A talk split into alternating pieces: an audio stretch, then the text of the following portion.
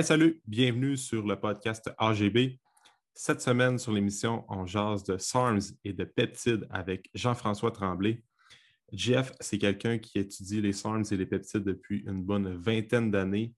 Alors, c'est certainement une euh, bonne source d'informations qu'on a ici au Québec. Puis, je trouve ça important de parler de ces produits-là avec GF parce que, veux, veux pas, de plus en plus de gens sont intéressés ou sont portés à utiliser les SARMs ou les peptides pour augmenter leur performance, euh, augmenter leur masse musculaire, améliorer leur composition corporelle et aussi pour euh, guérir certaines blessures.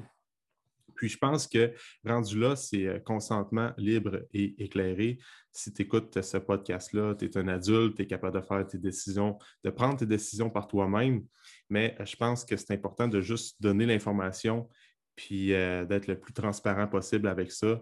Comme ça, tu vas être en mesure de, si tu es intéressé à aller vers ces, produits-là pour raison X, ben, au moins tu vas savoir comment ça fonctionne, c'est quoi les mécanismes de, chaque produit. Puis, euh, c'est une discussion qui est très intéressante parce que euh, si on, prend juste le domaine des peptides, c'est fou de voir à quel point ça peut euh, changer des trucs dans notre corps, nous rendre, nous amener à un autre niveau. Ça va jouer sur plusieurs aspects. Puis, c'est toujours intéressant de parler de ça avec Jeff parce que c'est quelqu'un qui a énormément de connaissances. Alors, j'espère que tu vas apprécier le podcast. Je te souhaite une bonne écoute.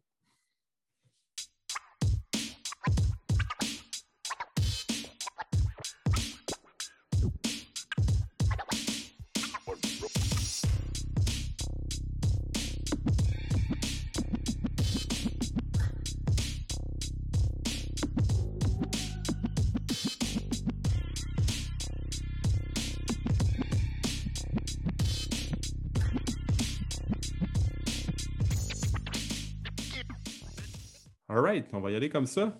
Euh, merci, Jeff, de prendre le temps d'être euh, sur le podcast aujourd'hui. Euh, écoute, Jeff, moi, ça fait longtemps que, je te suis sur les réseaux sociaux, mais on a souvent échangé ensemble. On s'était rencontrés en 2017. tu étais venu à Jonquière. 2017 ou 2018, tu étais venu à Jonquière au centre Mio Format avec. On était Louis Gagné, Pascal Lapointe et moi, puis on avait eu une mini-formation avec toi et tout ça.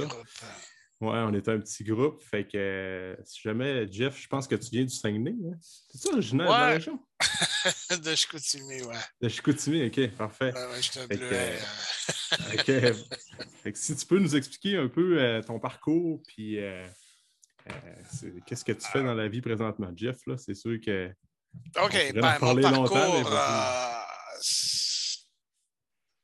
OK. Euh, mon, premier bac, c'est en, en, kinésiologie, kinanthropologie à Ottawa. Après ça, euh, de là encore, là, je sautais des, des étapes. Après ça, j'ai fait, je suis allé en pharmacie à l'Université de Montréal. Euh, pendant que je faisais mes études de pharmacie, ben, je travaillais quand même. Mon premier travail, c'était dans un gym. Euh, kinésiologue euh, étudiant en pharmacie, ça m'a rendu très populaire très rapidement. ah, c'est clair. à l'époque. Euh, ce qui m'a permis de rencontrer, bon, de commencer à consulter avec des gens, puis tout ça, puis de me faire un petit nom là-dedans, là, si on peut dire. Euh, après ça, plusieurs années après, finalement, j'ai fait une maîtrise, mais en pharmacologie.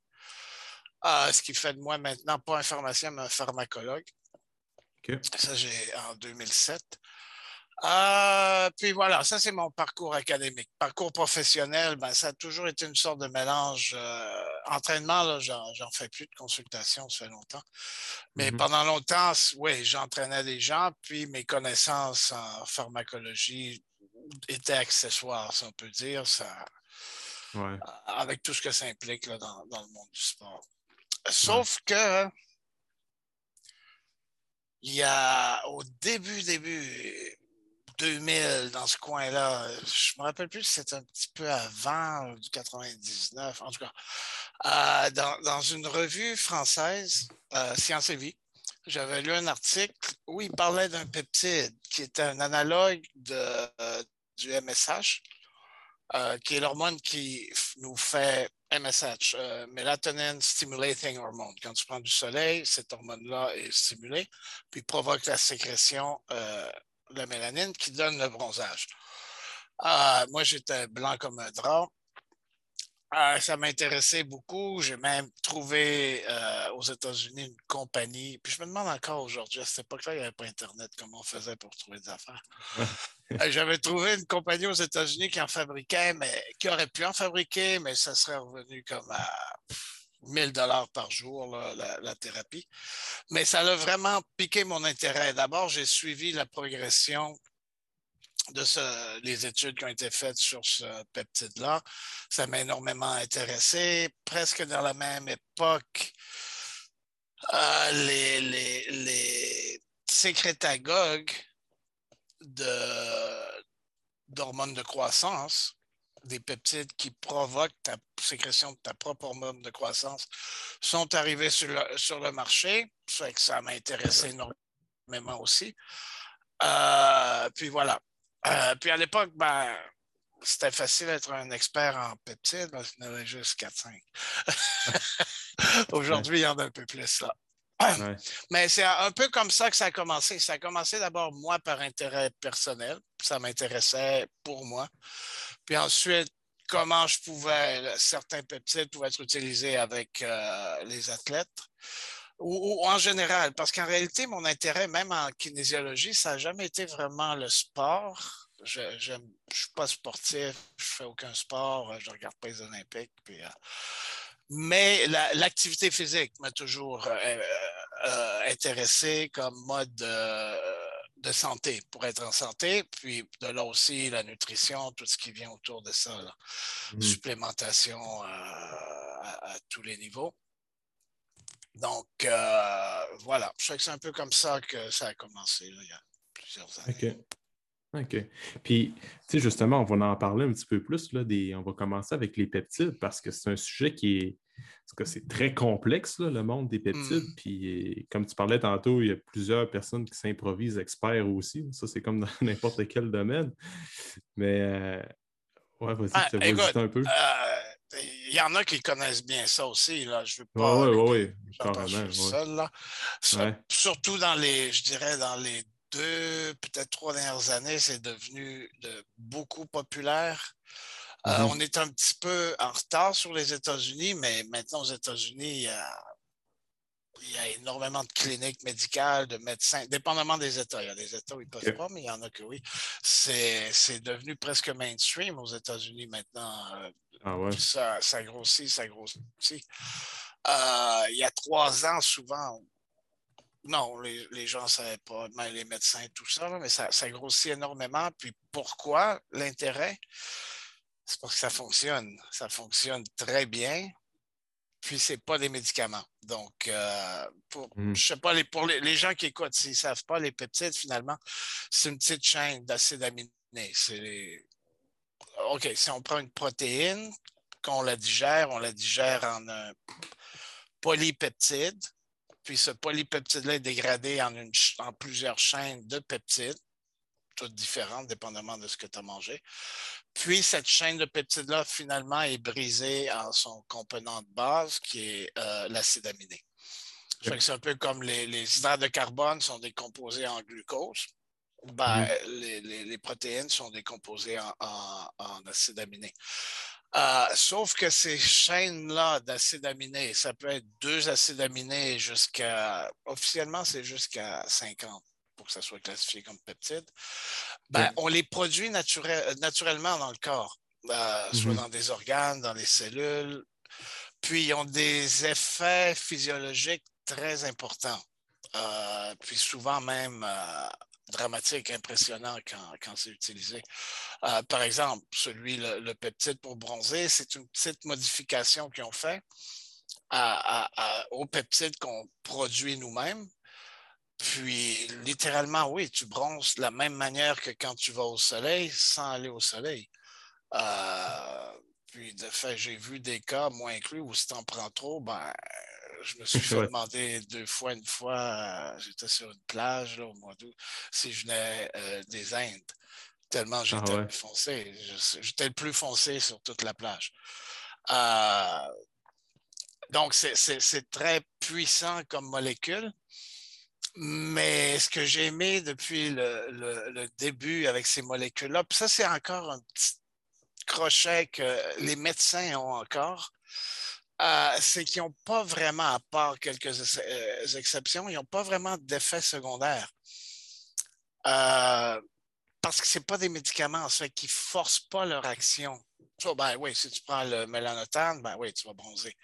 Mais il y a des, on va en parler tout à l'heure, pour les, surtout dans le domaine sportif, il y, a des, il y a des peptides réparateurs de tissu, mais qui ont plusieurs activités, par exemple, mais ils ne forcent pas leur activité, ce qui fait qu'ils vont agir où c'est nécessaire, quand c'est nécessaire. Tu vois, tandis qu'un médicament, ça force. Un bon exemple, ça serait un médicament pour l'hypertension. Si tu hmm. fais de l'hypertension, tu prends le médicament, ta tension va baisser. Mais si tu ne fais pas d'hypertension, puis tu prends le médicament, ben, ta tension va baisser quand même. Puis là, elle va être trop basse. Tu vois, le médicament va forcer son action, que tu en aies besoin ou pas. Tandis que le peptide, non. Si tu prends un peptide en général pour une condition ou pour ce que tu veux, puis euh, ça va d'abord, l'effet va se produire uniquement dans le, dans le muscle, dans l'os, dans le ligament pour être spécifique avec certains, là, ou mmh. c'est nécessaire, ça n'affectera pas les autres. Tu ne feras pas de hyper, euh, tu sais, ton tendon ne deviendra pas, les autres tendons ne deviendront pas plus gros. Parce que le peptide est là. Non, il va travailler uniquement où il y a une demande. Ce, qui, euh, ce qui a un énorme, énorme avantage. Ah, exactement. Si on résume un peu, là, quand tu dis qu'il faut 50, 50 acides aminés pour créer une, un peptide? Euh, c'est techniquement, en réalité, il y en a qui sont plus gros que ça, là, mais par définition, bon, c'est jusqu'à 50 acides aminés. Euh, L'hormone de croissance, c'est une chaîne d'acides aminés, mais il y en a 191.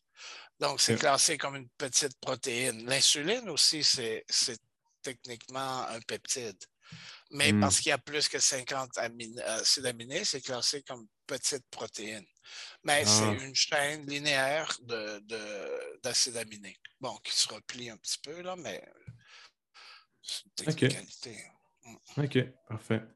Puis si tu rentres, euh, tu sais, on, parlait tantôt des, euh, des peptides pour réparation là, au niveau des tissus. Puis je pense qu'il y en a des populaires euh, dans cette catégorie-là. oui, c'est aussi dans les premiers peptides qui sont apparus sur les marchés gris, là, si on peut dire, parce que c'était pas légal ni illégal. Euh, il y en a un qui est le thymosin bêta 4, qui est souvent connu comme TB500. Mm-hmm. Mais TB500, c'est un nom commercial. C'est la une des premières premières compagnies qui l'a mis sur le marché, puis ils ont appelé leur produit comme ça. Euh, c'est comme appeler un réfrigérateur frigidaire. TB500, c'est les frigidaires. Euh, le, vrai nom, c'est Thymosin bêta 4. Donc, comme j'expliquais, on le produit naturellement. Le, le, thymus produit une protéine qui s'appelle la, la, thymosine puis ils, ont, extrait des fragments de cette protéine-là, par exemple. ceux connus puis qui ont des, activités qu'on utilise, il y a le thymosin alpha 1, il y a le thymosin bêta 4, mais aussi il existe le thymosin bêta 10, le thymosin bêta 15, mais ils ont des activités extrêmement spécifiques puis ils sont pratiquement jamais utilisés. Donc le thymosin bêta 4, on lui a découvert ça, c'est une molécule qui est, impressionnante dans ses activités parce qu'elle a plusieurs activités. Elle a euh, une activité anti-inflammatoire, elle a une, activité réparatrice de tissu, elle a une activité antifibrotique, donc euh, là, on parle au niveau des cicatrisations, par exemple. Fait que quand tu l'utilises, qu'il y a beaucoup moins de cicatrices. Puis à cause de ça, c'est utilisé beaucoup maintenant en chirurgie plastique. Ah euh, pas, ici au Canada, là, mais dans d'autres pays. Mm-hmm. Euh, ce qui fait qu'il coupe, il coupe, ouais, mais quand c'est utilisé, il y a, la cicatrisation est beaucoup plus, plus rapide, d'abord à cause des autres activités, puis ça fait est beaucoup plus belle. Puis j'ai vu des cas où il n'y avait aucune trace de, cicatrice. Ah donc, ça a cette activité-là. Euh, elle a des activités euh, incroyables au niveau du, muscle cardiaque aussi, au niveau euh, dans des situations de post-ischémie cardiaque ou de crise cardiaque. ça, ça, permet de remettre le cœur en, en, shape très, très rapidement. Mais voilà, dans le domaine sportif, si on peut dire, c'est utilisé énormément. Pour ça, tu te brises un ligament, de fait, c'est un peu, tu sais, des fois, on regarde euh, un athlète qui se brise, il se déchire, je euh, je sais pas moi, le, le, le, le biceps fémoral. Le biceps fémoral, OK. Par exemple, ouais, un ligament dans le genou, puis là, tout le monde, ah, ça y est, sa saison est finie. Euh, ouais, puis il revient un mois après. Là. ah ben ça, c'est vrai, que... Ben, c'est pas les athlètes seulement les peptides. Non, c'est pas ça. Pas juste ça, mais parce que souvent, ils ont une, bonne alimentation, une bonne supplémentation. C'est des athlètes, fait que au niveau récupération, normalement, c'est quand même accéléré par rapport à quelqu'un qui ne fait pas de sport, mais il reste quand même que euh, probablement que les athlètes ont accès plus facilement à ces produits-là? Ou... Ben, oui, puis non, parce que sont, sont bannis par la WADA. Donc, ce qui pour moi est un. Ça prouve que ça marche. Parce qu'ils ne bannissent pas de produits qui ne marchent pas. Euh, euh, ouais, mais oui, mais c'est utilisé, mais ils n'en parlent pas justement à cause de cette position-là face aux, organismes sportifs. Euh, que c'est banni. C'est considéré comme élément dopant, pas pour son activité directe, mais pour son activité réparatrice indirecte, dans le sens que quand tu t'entraînes, ben, qu'est-ce que tu fais? Tu, euh, une partie de ce que tu fais, surtout si tu t'entraînes avec charge, c'est que tu causes des, dommages au niveau de la fibre musculaire, ce qui demande un temps de récupération entre chaque entraînement. Maintenant, si tu utilises un, produit comme ça qui répare les tissus, ben là, le, tissu musculaire se répare plus rapidement. Donc, la période, la réponse ensuite euh, positive là, après que tu as brisé le tissu, si on peut dire, où là, il se construit plus fort, ben, arrive avant. Donc, tu, réduis littéralement le temps que tu as besoin entre chaque entraînement. Tu ajoutes tout ça, ben, tu fais plus d'entraînement dans un temps donné, donc tu as hmm. plus de résultats rapidement. Donc, c'est considéré dopant pour ça. c'est pour ça que tu parles d'indirect, dans le sens que ça augmente tellement la... Voilà, voilà. C'est pas anabolisant comme un anabolisant. Là. Si tu le prends, c'est vraiment, mais tu vois la logique, non? C'est comme ça que, c'est perçu. OK. Parce que souvent, bah, vas-y, vas-y, Jeff. OK, non, pour terminer, souvent aussi dans, le cas des blessures sportives, tendons, ligaments, si un bon protocole est appliqué, euh, souvent, les gens me demandent Ah, ça prend combien de temps pour telle blessure se répare Moi, je ne sais pas. Mais je leur dis demande à ton médecin qui est probablement traitant, qui probablement il en a vu des centaines, sinon des milliers de la même type de blessure. Lui, il va le savoir. Il va dire Bon, ça, euh, huit semaines. Ça, c'est comme le temps, on va prendre ça huit semaines comme exemple. Avec une bonne thérapie de peptides, on peut réduire ce temps-là à trois semaines. Ah, c'est plus la moitié. Une réparation complète, là, en un petit peu moins de la moitié du temps normal. C'est ça. Tu, tu donnais l'exemple des athlètes tantôt, c'est encore une zone grise parce qu'ils n'ont pas accès à ces produits-là puis c'est banni mm. par leur fédération, mais on s'entend qu'il y a une méchante gang que tu vas revenir très, très, très rapidement des, des blessures. Puis ça, c'est dans n'importe quelle euh, mm. ligue ou fédération, quoi que ce soit. Fait des fois, ils ont bien beau avoir euh, une bonne génétique, une bonne nutrition, mais il y a, il y a, quand même une, limite. Il y a d'autres facteurs. Mini parenthèse, là, moi je crois que, par exemple, s'ils font les peptides, ils font du sauna, surtout au niveau d'empêcher la perte de, de faculté musculaire autour, par exemple, c'est le genou, le quadriceps et tout ça. Euh, maintenant, ce qui est a déjà été populaire, c'est tombé, puis là, c'est revenu, c'est le blood flow restriction. Mm-hmm. mmh. l'entraînement où tu contrains le, retour veineux. Mmh. ça crée un état de détresse. Le cerveau le perçoit comme un état de détresse, puis ils se sont rendus compte que c'est tu fais un entraînement avec des charges ridicules, 5-10 livres pour tes biceps, puis tu as le même effet de, de gain musculaire qu'un entraînement avec une charge, pleine charge. Mmh Donc, ça, c'est important parce que peut-être pas autant, mais maintenant, c'est à peu près 20% d'un entraînement. Les bons entraîneurs d'équipe nationale, puis tout ça, qui travaillent avec ça, c'est 20% du volume d'entraînement maintenant en blood flow restriction.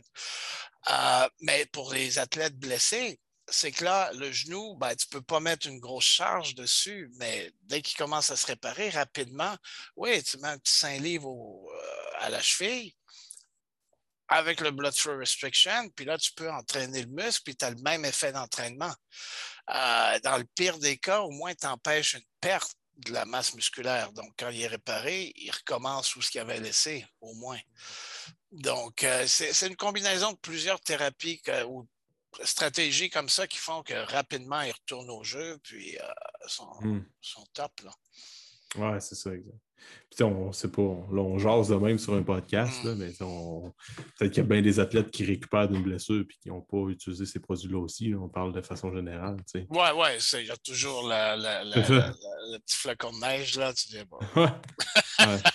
ouais, Mais, fait que, tu sais, Timosin, bon, ça, c'est une catégorie de, de peptides. Le Timosin bêta 4, c'est lui le plus populaire puis versatile, mettons. Versatile, oui. Oui, versatile, Puis après ça, ben, un autre qui était populaire, c'était le BPC 157. C'est-tu son nom générique ou c'est Oui, non, c'est que ben, le BPC 157, euh,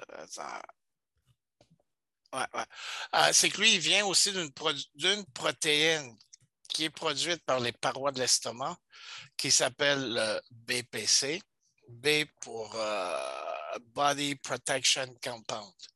Donc, c'est une sorte de facteur de protection pour tout le corps. Puis, dans ce cadre-là de protection, ce qu'il fait, c'est qu'il répare aussi, mais par d'autres mécanismes euh, euh, biochimiques. Euh, puis une fraction, la, fraction qui est vraiment active de cette protéine-là, c'est le BPC 157. Donc, qui est beaucoup plus petit, puis qui a des capacités réparatrice très impressionnante. De fait, souvent, il y a des gens qui vont utiliser juste un ou juste l'autre, puis ils vont avoir des très bons résultats. Mais on s'est rendu compte rapidement que quand tu les combines ensemble, parce que là, tu travailles sous différents angles, on peut dire, euh, ben là, tu t'augmentes énormément cette capacité-là euh, à, réparer un, tissu. Puis on il y a une étude qui est sortie l'an dernier seulement. On s'est rendu compte, par exemple, euh, parce qu'on ne comprend pas exactement comment, comment, comment ça répare. On sait, OK, ça stimule ça, ça stimule ça, mais comment ça stimule, on n'est pas sûr encore. Mais une des activités qu'on. C'est pas juste à cause de ça, mais ils se sont rendus compte que le BPC 157 augmentait la réceptivité des récepteurs de l'hormone de croissance, qui en elle-même est réparatrice.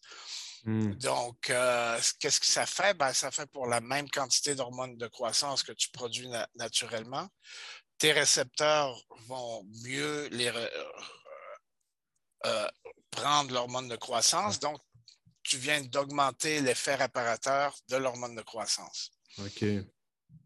Tous les effets de l'hormone de croissance en général. S'il y mmh en a qui savent lire entre les lignes. Mmh Donc, le BPC, c'est une des activités euh, qu'il a.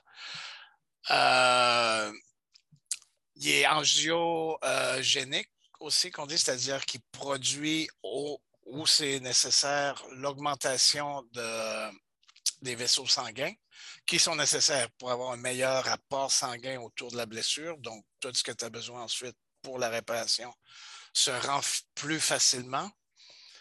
Puis, ça, c'est un bon exemple. Le BPC 157 euh, est, très angiogénique, mais seulement et quand on a besoin. Euh, si tu en prends pour augmenter ton VO2 max, par exemple, ça ne marchera pas. Tu vois comme d'autres produits que oui, ça va l'augmenter, même si tu ne veux pas. Donc, c'est très spécifique. Puis la raison pour ça, c'est pas compliqué. Tu regardes, quand, euh, tu te blesses, ben, tu produis de l'inflammation. Il y a des facteurs inflammatoires qui sont sécrétés. Puis, littéralement, le peptide reconnaît ces facteurs-là, puis là, il se concentre où ces facteurs-là se trouvent. Donc, le peptide se promène partout dans le corps, puis, puis à un moment donné, il dit Oh, ici, il y a de l'inflammation. Donc, il se concentre là pour faire ce qu'il a à faire. Hmm. Puis c'est un petit peu le modus euh, operandi là, de, des, peptides. Voilà. Puis ce qu'ils font, ah, c'est des molécules qui signalent, ils envoient des signaux aux cellules. Donc, euh, que ce soit réparer ou augmenter ou diminuer ça. Euh, donc, c'est euh, c'est pour ça que même en très, très petite dose, on parle de microgrammes souvent. C'est pas souvent qu'on monte dans les milligrammes. Euh, des très petites doses sont si puissantes parce que ce n'est pas l'effet direct, mais c'est qu'ils envoient un signal.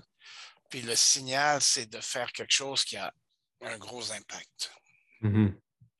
Puis il y a combien de. Tu sais, tes peptides, il y en a combien à ta connaissance? Euh, sont disponibles sur le marché et tout ça? Euh, ah, disponibles? Ben, écoute, ah, on va partir d'en haut. On en connaît. C'est combien? 250 000. Ou on estime qu'il y en a 250 000 qui circulent dans notre corps. Oh, on en a isolé ou identifié à peu près 7000. Mais de ces 7000-là, on ne sait pas tout ce qu'ils font. On sait qu'ils sont là, mais qu'est-ce qu'ils font, on ne sait pas. De, ceux qu'on sait qu'est-ce qu'ils font, il y en a juste quelques centaines, il n'y en a pas beaucoup. À chaque mois, il y a des nouvelles études. Puis souvent, ces nouvelles études-là, ce n'est pas qu'ils ont trouver un nouveau peptide. C'est qu'ils savaient qu'il existait, puis là, ah, là, on sait qu'est-ce qu'il fait. On a fait ces expériences-là, puis ça stimule ça, par exemple. Hmm. Puis dans la, dans la vie de tous les jours, il y en a peut-être une centaine qui sont utilisées maintenant. Puis oh, sur la centaine, il y en a qui sont obscurs, qui sont extrêmement, extrêmement spécifiques. 99,9% des gens n'auront jamais euh, besoin. Hein. Là, c'est vraiment des applications médicales très, très, très, très spécifiques. Euh, euh, j'ai une compagnie qui en fabrique, puis on en, on en a sur le marché euh, plus, plus de 60 maintenant. Mm-hmm. Mais il y en a que. Non. C'est pas qu'il n'y a pas un marché, c'est que le marché est extrêmement petit. Il y a très, très peu de gens qui ont besoin spécifiquement de certains de ces petits-là. Oui, c'est ça. Puis c'est ça, dans les 60, mettons, ils ont toutes des actions différentes. Puis... Ouais, ouais, ouais. ouais. Ben, ça dépend. Il y, en a quatre qui sont dérivés d'un cinquième. C'est que le, le, le thymosin bêta-4 a, le thymosin bêta-4, j'aime le décrire comme un, porte-clés hmm. qui a plusieurs clés dessus, puis chaque clé a une activité très différente. Ça qu'il y a des études qui ont été faites puis ils ont fractionné le thymosin bêta-4. Donc, ils ont isolé les clés pour voir chaque clé. Puis, ils ont trouvé quatre fractions du thymosin bêta-4 qui ont des activités très spécifiques, qui sont communes avec le bêta-4, mais qui sont spécifiques. Par exemple, il y a une fraction qui est anti-inflammatoire, puis anti-fibrotique. En plus, une coupe d'autres affaires, mais euh, cette fraction-là ne répare pas les tissus.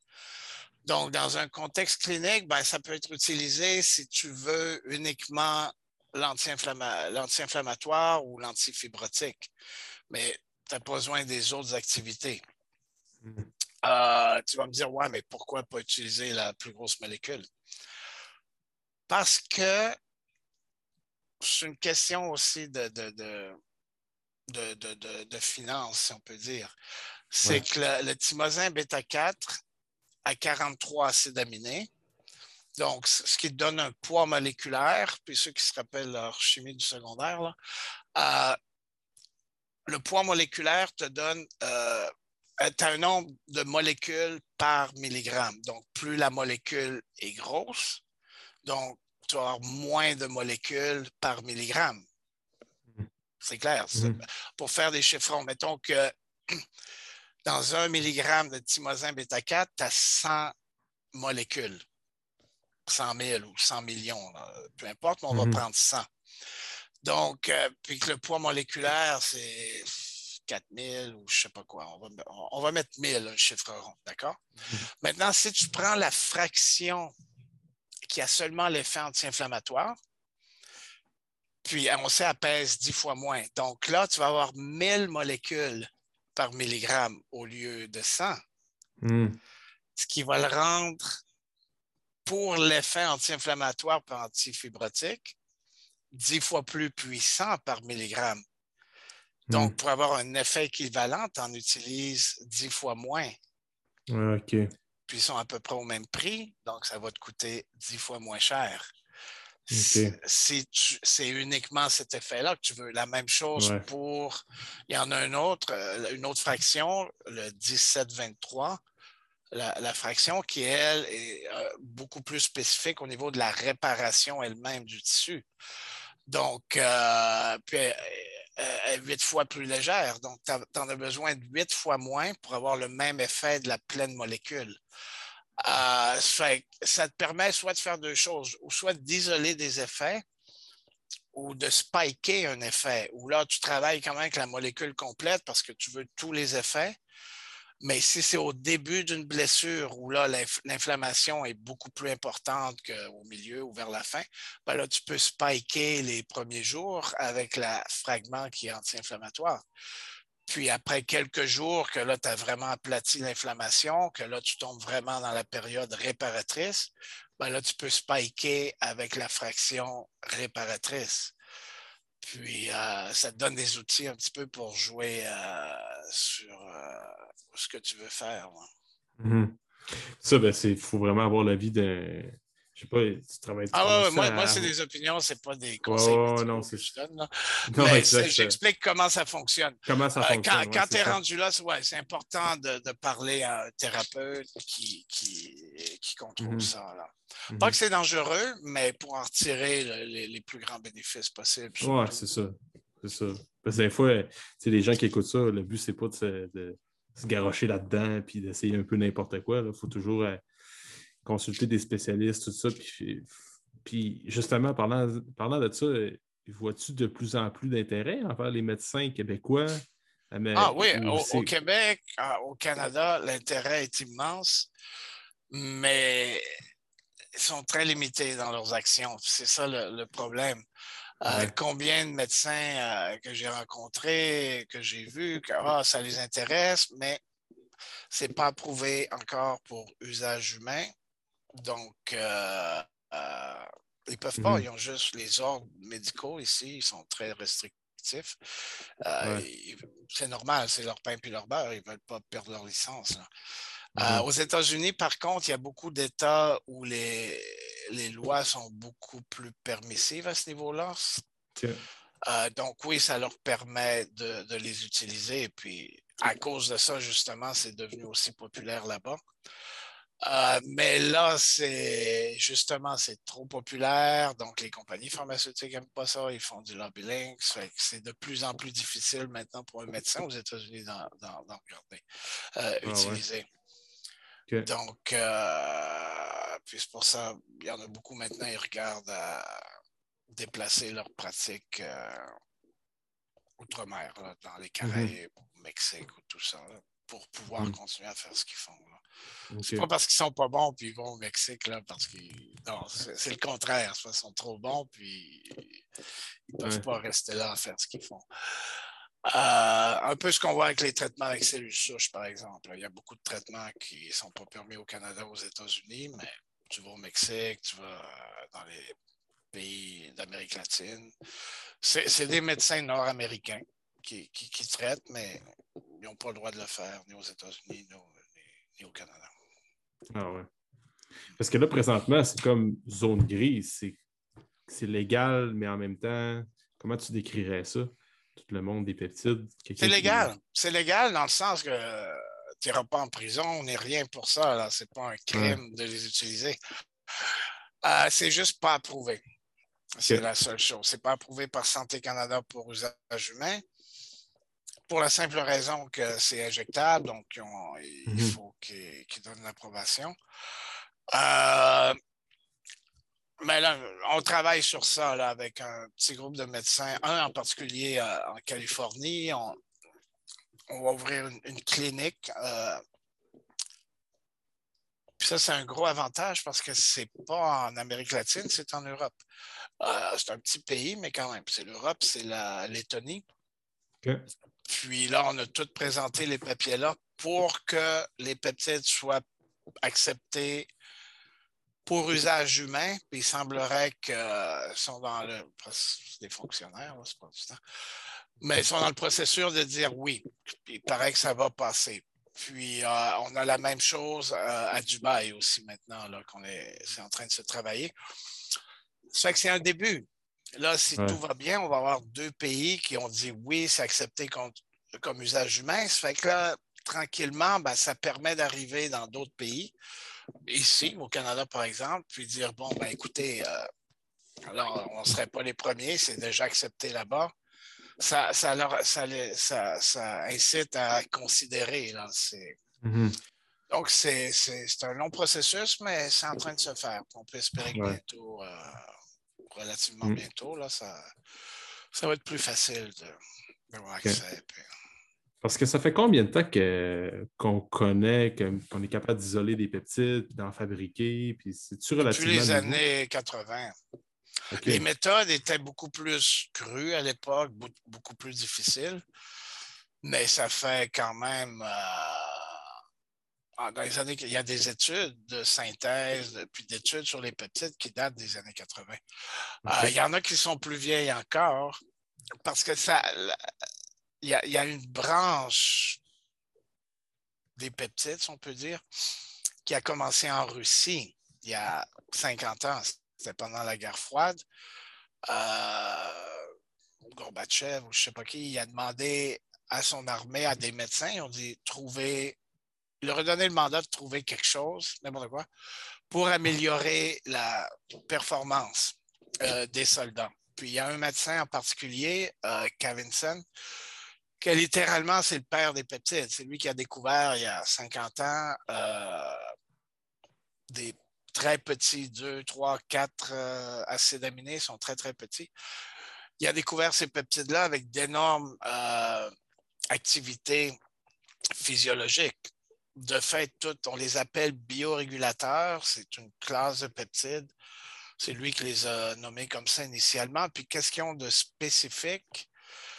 si on peut dire, c'est qu'on sait où est le récepteur, comment il travaille, puis c'est assez extraordinaire quand, on y pense, puis on regarde, c'est que ces peptides-là sont assez petits, qu'ils s'introduisent à l'intérieur de la cellule, ils s'introduisent à l'intérieur du noyau, puis finalement, ils s'introduisent à l'intérieur de la chaîne d'ADN.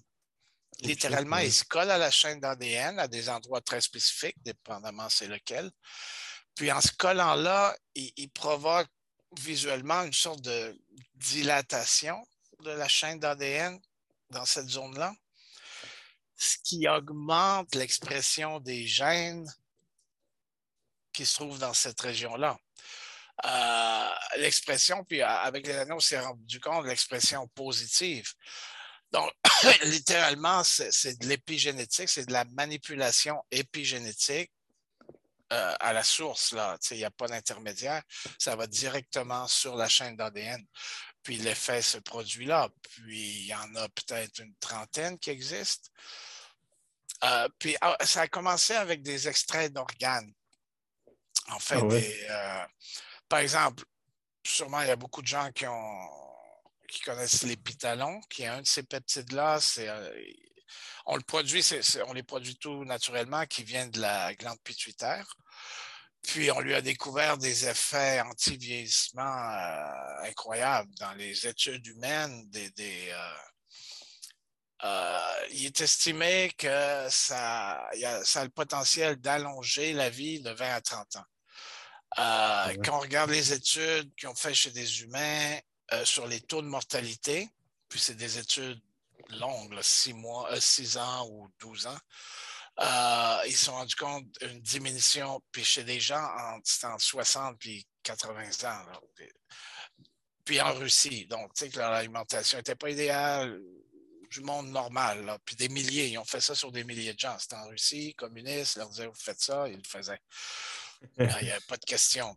Euh, des, diminutions de taux de mortalité à la fin de l'étude, 67% moins de, des gens étaient morts versus ceux qui, le, groupe contrôle qui ne prenait pas le peptide. Euh, des, des, augmentations. Euh, ils n'ont pas regardé tous les marqueurs, mais tous les marqueurs qu'ils ont regardé, c'est-à-dire densité osseuse, rétention de masse musculaire, système immunitaire, je ne me rappelle plus des détails, mais ils ont regardé huit ou neuf marqueurs comme ça puis ils se sont rendus compte que tous ces marqueurs-là revenaient à des niveaux euh, youthful, des niveaux de quelqu'un qui est jeune.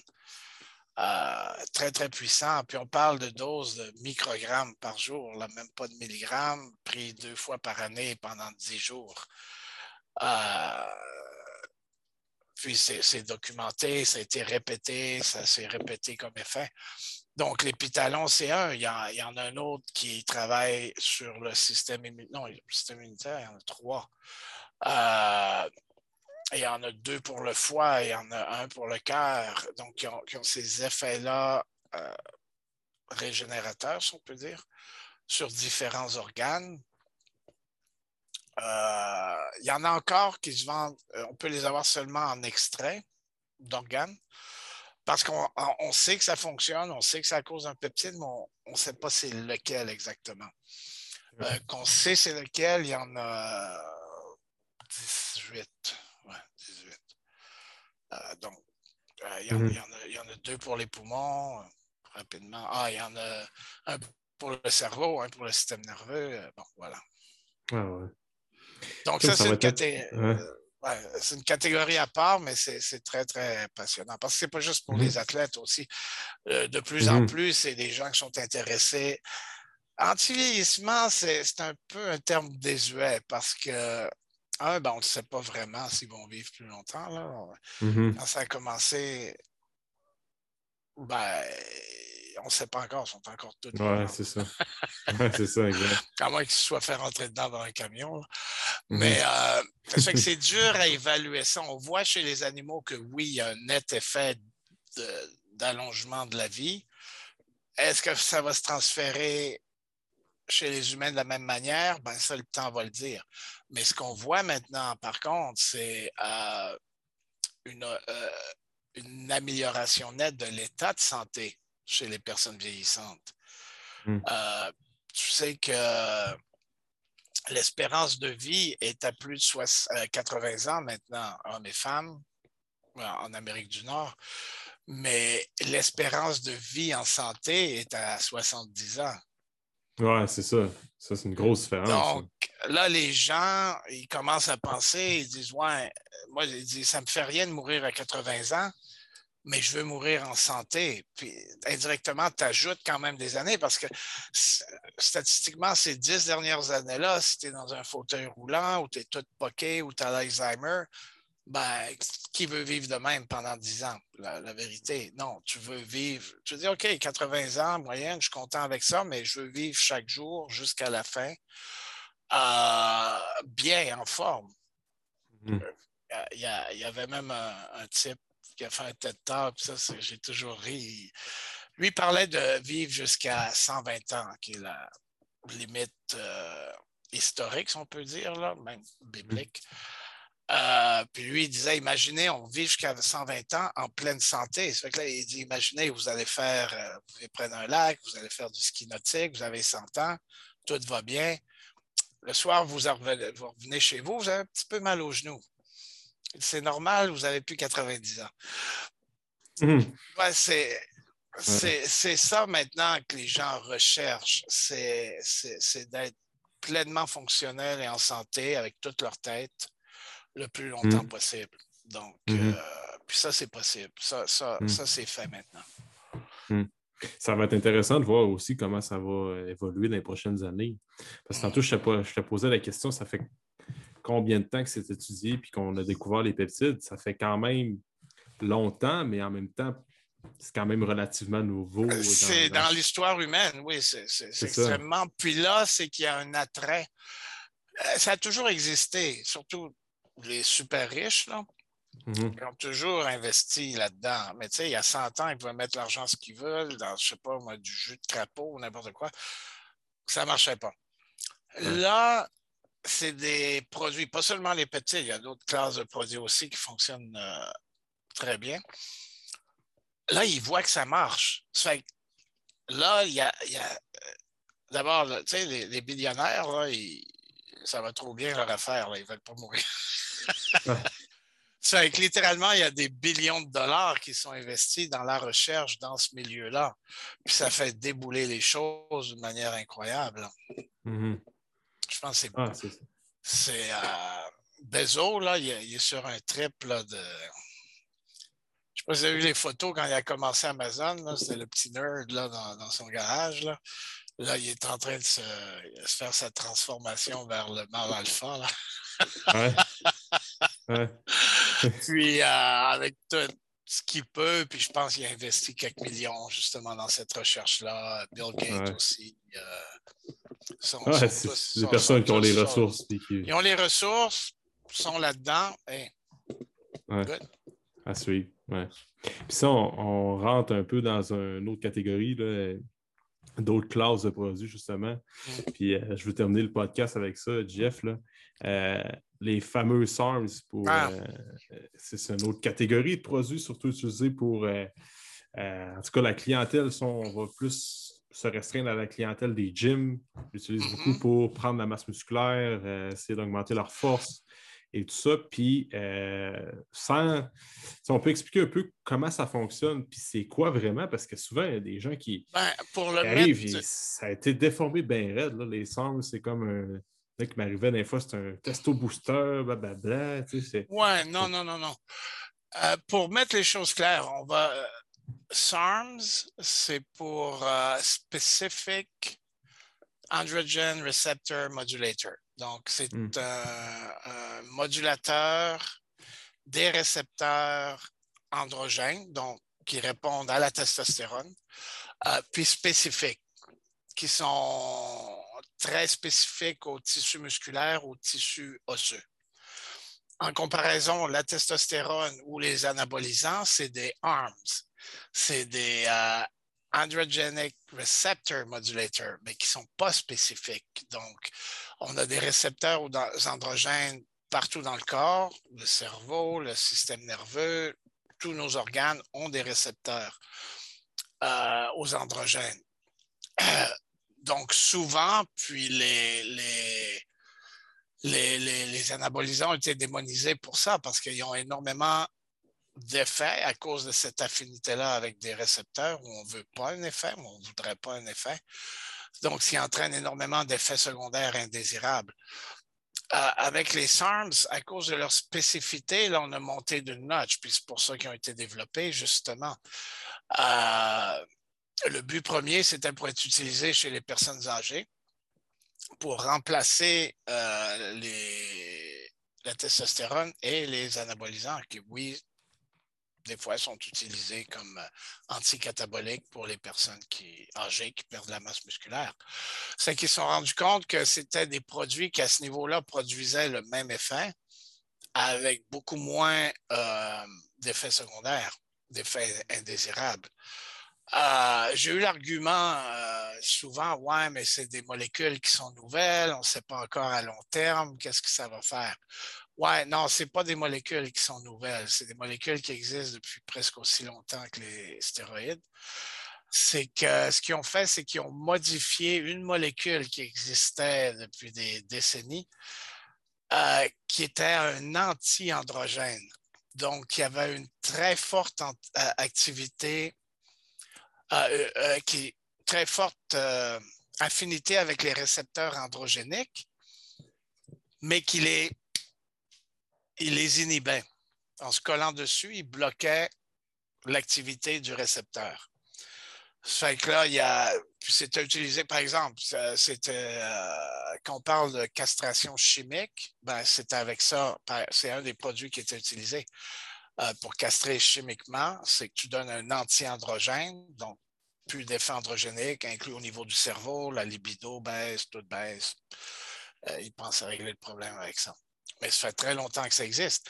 Tout ce qu'ils ont fait, c'est qu'ils l'ont modifié pour que cette molécule-là garde cette spécificité-là au récepteur androgène des muscles puis du système nerveux,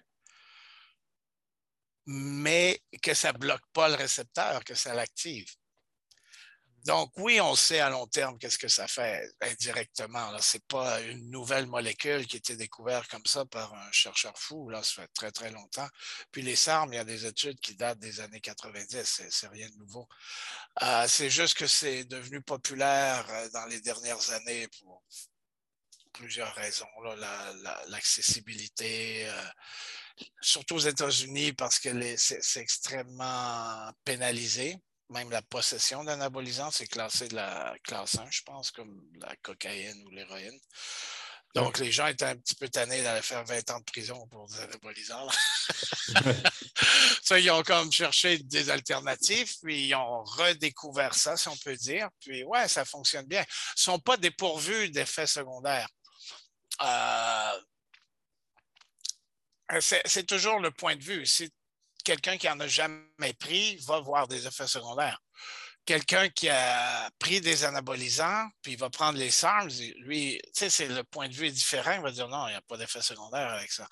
Euh, ça dépend un petit peu, mais facilement, tu peux parler, parce que ce n'est pas, pas efficace à 100% tu sais, le fait, la spécificité. Là.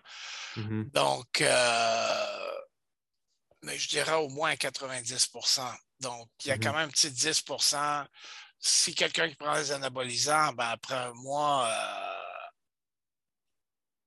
euh, son visage ressemblerait à, une pizza à cause des boutons. ben, avec les SARS, peut-être il va avoir peut-être trois petits boutons de rien.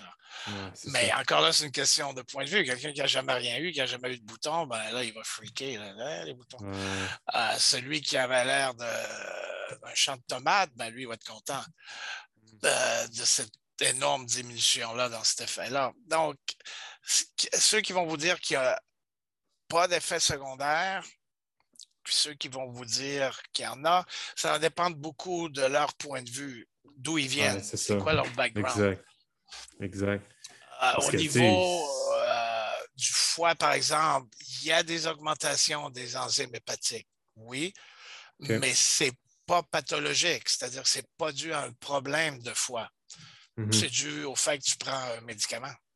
Donc, euh, ça, je l'ai entendu souvent des, gens qui en ont pris, ils sont allés voir leur médecin. Oh, les enzymes hépatiques sont hauts.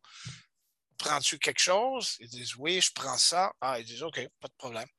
Parce que c'est pas pathologique. C'est augmenté parce que tu prends quelque chose, puis c'est métabolisé. Donc, ce n'est pas un problème en soi. Ça peut monter euh, ce qu'ils appelle le mauvais cholestérol. Ça, c'est si vous adhérez à la théorie du mauvais cholestérol. Euh, puis encore là, ça n'a pas été déterminé quelle fraction était vraiment augmentée, donc ça, demande certaines études. Mais oui, quelqu'un qui en prend éventuellement peut voir ses taux de cholestérol euh, monter. Attention artérielle aussi, je pense. Hein. Ah non, ça, je ne l'ai pas vraiment vu. Non, pas vraiment. Ou pas de manière euh, inquiétante. Hmm. Hmm, vraiment. Hmm. Mais tu sais, c'est ça aussi avec les effets secondaires. C'est, souvent, les gens vont prendre ça, puis les effets secondaires, des fois, il faut tout le temps que tu aies un check-up avec le médecin, si tu as accès à des prises sanguines. Là, tu faut être capable de le voir aussi. Tout le, monde, tout le monde réagit de manière différente. Quand on parle des athlètes qui ont une génétique euh, supérieure, c'est pas juste le, muscle, par exemple, qui grossit plus facilement. Non, c'est tout. C'est un meilleur système nerveux, c'est un meilleur foie, des meilleurs reins, meilleur système digestif. Puis tout ça mis ensemble, ça leur permet de faire ce qu'ils font. Tu sais, un autre mm. gars va faire la même chose, puis en dedans d'un an, il va être à l'hôpital parce que son foie ne le supporte pas ou son système nerveux, il va crasher. Euh, quand on parle de la génétique d'un athlète, c'est vraiment global. C'est pour ça qu'il y en a un sur un million, là, parce que c'est un mmh. beaucoup d'éléments qui concordent dans une direction. C'est pas facile à obtenir tout ça. Ta répartition de récepteurs androgènes. Qu'est-ce qui fait qu'il y a des gens qui ont des hauts taux de testostérone ou de DHT, puis qui ne perdent pas leurs cheveux, puis qu'il y en a qui ont des bas taux, puis euh, ils perdent leurs cheveux. Ce n'est pas les niveaux qui sont importants. C'est est-ce que tu as beaucoup de récepteurs au DHT dans le cuir chevelu ou pas? Fait que si tu as beaucoup, beaucoup de récepteurs, ben même avec des petits niveaux, ils vont être activés, puis tu vas perdre tes cheveux. Si tu n'as pas beaucoup de récepteurs, ben, tu peux prendre tout ce que tu veux, puis il n'y a rien qui va tomber. Parce mhm. que les récepteurs ne sont pas là pour recevoir les, hormones. c'est tout ça, en gros, qui fait qu'un athlète est. Il y a une génétique. Voilà, qui a, une génétique. Euh, c'est pas pour dire aux gens, entraînez-vous pas ou faites rien. Il y a toujours, toujours de la place à l'amélioration. Mais on regarde, mettons, le 20% au top. Là, euh, mmh. euh, c'est ça, c'est, ce qu'il faut retenir de ça, c'est que c'est comme dans n'importe quoi aussi. le poison est dans la dose de 1. voilà. Fait que, puis c'est tout le temps, comme tu dis, c'est un bon point, c'est quand tu dis qu'il n'y a pas d'effet secondaire, c'est quoi ton parcour? Tu, te compares à quoi? Quelqu'un qui n'a jamais rien pris, c'est sûr que ah, lui, lui, va venir, il va, oh boy, oui. il va avoir des effets secondaires, autant sur la prise de masse musculaire, puis mm. toutes les, tout dépendant des, catégories, de la, sorte que tu prends. Quelqu'un qui a déjà fait des, des, des stéroïdes anabolisants et qui tombe avec ça, euh, sans, je veux dire, ouais, ça, fait, mais pas tant que ça. Tu sais, fait tout une question Exactement. de point de vue. Exactement. D'où voilà, d'où tu viens, puis qu'est-ce qu'il y a avant, mm. puis ça va déterminer ton point de mm. vue sur le produit. ça, c'est un problème qui a. ben, pas un problème, hein, une situation. La même chose avec les peptides. Souvent, il y a des opinions qui sont données sur les peptides, sur les sens, mais qui viennent d'une culture de culturiste. Donc, eux, ils se basent sur ce qu'ils connaissent des anabolisants, puis ils l'appliquent à ces produits-là. Puis, pour certaines choses, oui, c'est certaines choses, oui, mais beaucoup de choses, non. Tu ne peux pas l'appliquer parce que ce n'est pas la même chose. Euh, donc, je parle de cycler. Par, euh, un exemple typique, ça serait cycler. Ben, pourquoi les, gens cyclaient les, les anabolisants? Ben, c'est pas compliqué. C'était pour mitiger les effets secondaires à long terme. Euh, il fallait qu'ils prennent des breaks pour donner un break au foie, au rein, euh, leur propre système. Parce que quelqu'un qui prend de la testostérone ou des anabolisants, ben, à cause qu'il y a un apport extérieur, ben, la production naturelle diminue. C'est quand tu arrêtes les si tu le fais trop longtemps, ça peut devenir chronique. Même quand tu arrêtes, ça, c'est très difficile à repartir ou il y a des causes, ça ne repart pas. Donc, ils arrêtent relativement fréquemment pour repartir. OK, tout est beau, ils font un autre cycle. Avec les SARMs, tu vois, euh, il y a une diminution des sécrétions de testostérone naturelle quand tu prends des SARMs. Ça fait que là, les culturistes, ils ont associé avec les anabolisants, puis ils ont dit Ah, donc ça inhibe la sécrétion. Non, c'est pas vrai. Euh, parce que ce qui, provoque la, sécrétion de testostérone dans les testicules, c'est la LH, euh, que les femmes ont aussi là, pour les androgènes. Puis ils se sont rendus compte que quand tu prends, si tu fais des tests de sang, puis tu mesures les taux de testostérone, puis les taux de LH, les taux de testostérone, oui, vont baisser, mais pas les taux de LH. Donc, les testicules continuent à être stimulés, oui, il continue à produire la testostérone. Mais ce qui se passe, puis ce n'est pas le seul, les SARM font ça, mais il y a d'autres médicaments qui ont démontré qu'ils faisaient ça aussi, c'est qu'ils diminuent la quantité de SHBG dans le sang. c'est, une protéine qu'on a dans le sang qui est une globuline, qui est une sorte de buffer pour la testostérone. Donc, euh, tu as de la testostérone libre en circulation, puis tu en as une quantité qui est attachée à cette protéine-là. Puis quand tes niveaux de testostérone libre diminuent, ben là, cette protéine-là en libère. Tu vois, c'est pour ça qu'on dit que c'est un buffer. Là, ça permet de maintenir des niveaux relativement stables, malgré qu'il y a des cycles, mais ça les maintient relativement stables. Donc, si tu prends un médicament comme les SARMs qui diminue ce buffer-là, ben, rapidement, tu vas éliminer ta propre testostérone. Donc, tes taux sanguins vont être bas. Puis si tu ne vois pas le pourquoi, tu vas penser que c'est à cause d'une inhibition quand il n'y a pas eu d'inhibition. Puis tu vois, ça, c'est une erreur que ceux qui viennent avec un background de, de culturiste font. Ils disent Ah, il y a inhibition, donc quand tu arrêtes un cycle de SARMs, il faut que tu prennes des produits pour repartir ta testostérone. Tu peux prendre tous les produits que tu veux, ça ne repartira pas parce que ce n'est pas ça le problème. Puis, naturellement, ça revient rapidement. cette globuline-là, dès que euh, c'est pas hormonal, ça, dès que le, médicament est arrêté, je parle en général encore parce que ce n'est pas seulement les SARMs qui font ça, les, taux de globuline reviennent à la normale en deux, trois semaines maximum. Sans rien faire. C'est juste par euh, euh, homéostasie normale. Quelqu'un qui a arrêté d'en faire, il est mieux de comme tout simplement arrêter puis c'était ça deux, trois semaines. Puis... Voilà, voilà. Puis ça revient. Pas faire de fameuses relances. non, c'est vraiment pas nécessaire. Puis ça ne fait pas de différence. Ils peuvent la faire s'ils veulent, mais ça ne va rien faire. Puis s'ils font une relance, de toute manière, ça prend deux, trois semaines, vraiment, à, ce que ça. minimum. Ça mm. commence à revenir normal après deux, trois semaines. Donc, euh, le temps va être le même. Mm.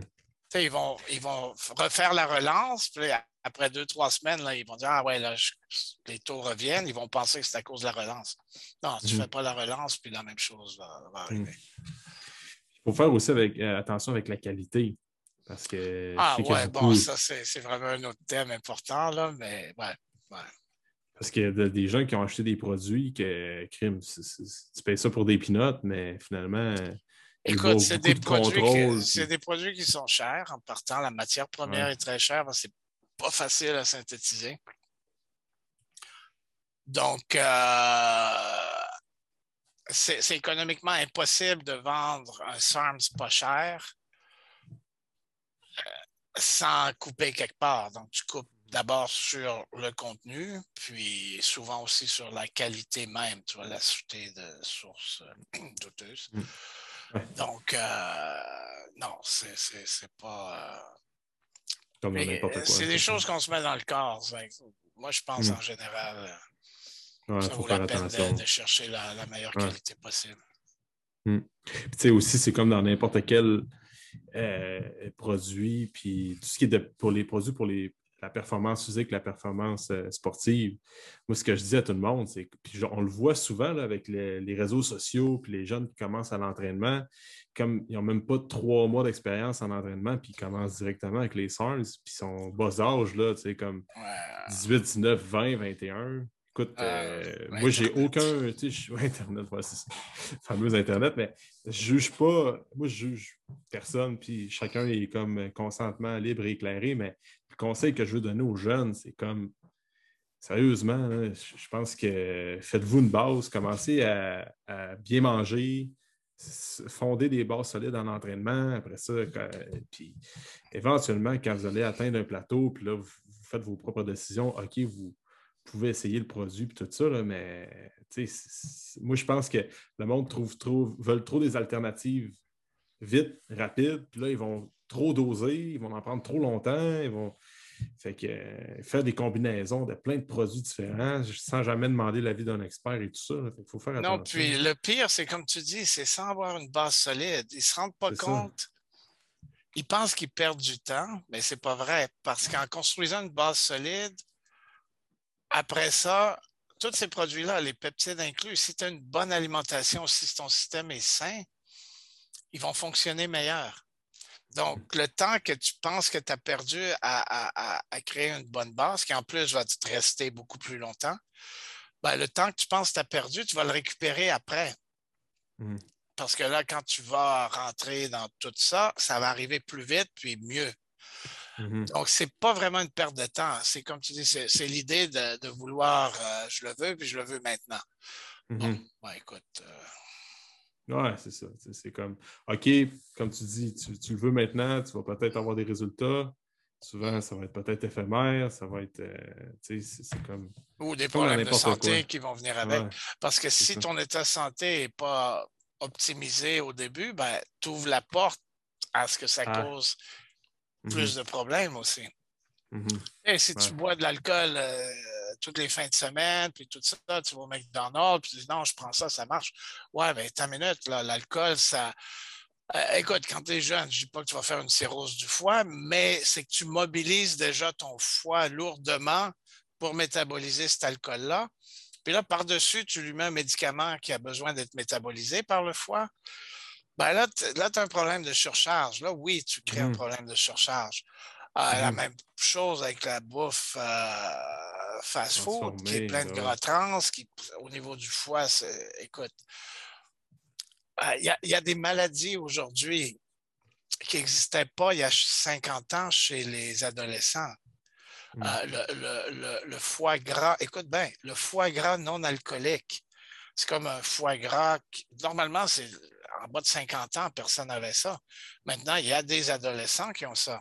Ah, le fructose. Le fructose est très mauvais pour ça, dans les liqueurs et tout ça. Mmh ah, diabète de type 2 chez des adolescents, avant, encore là, c'était des, maladies de vieux, tout ça. Là. Mmh que si tu as un problème de. de, Moi, c'est un ami à moi, Pasquale, qui me le dit clairement. Il dit si tu diminues ou tu n'as pas de résistance à l'insuline, tout fonctionne meilleur. Tout. Ton entraînement va, mieux, va être meilleur. Tout ce que tu prends va fonctionner mieux.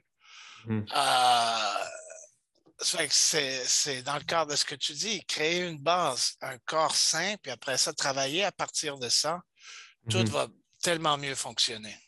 Ah ouais, c'est ça. Puis ça, on le voit, je le vois trop souvent, là, des jeunes, comme tu dis, partir malbouffe parce que ça commence, on porte pas trop attention à ça, de l'alcool la fin de semaine, puis après ça, ben, ils veulent se mettre en shape pour hmm. sortir la fin de semaine. après ça, peut-être qu'ils vont être surpris, puis ils vont avoir atteint les résultats qu'ils voulaient finalement sans rien avoir prendre. Tu sais, juste avec un petit peu de patience, parce que souvent, ah c'est pas tout le monde qui veut aller au Monsieur Olympia, par exemple. Mmh. Euh, mais tu sais, le, beach look puis tout ça, c'est facilement atteignable sans rien prendre, avec un bon mmh. entraînement, un bon encadrement euh, d'entraînement, de mmh. Nutrition. C'est pas sorcier, là. Je pense que la, science sur ça va être pas mal C'est évident. Ben, exact. c'est ce que tu fais. exact. C'est ma job.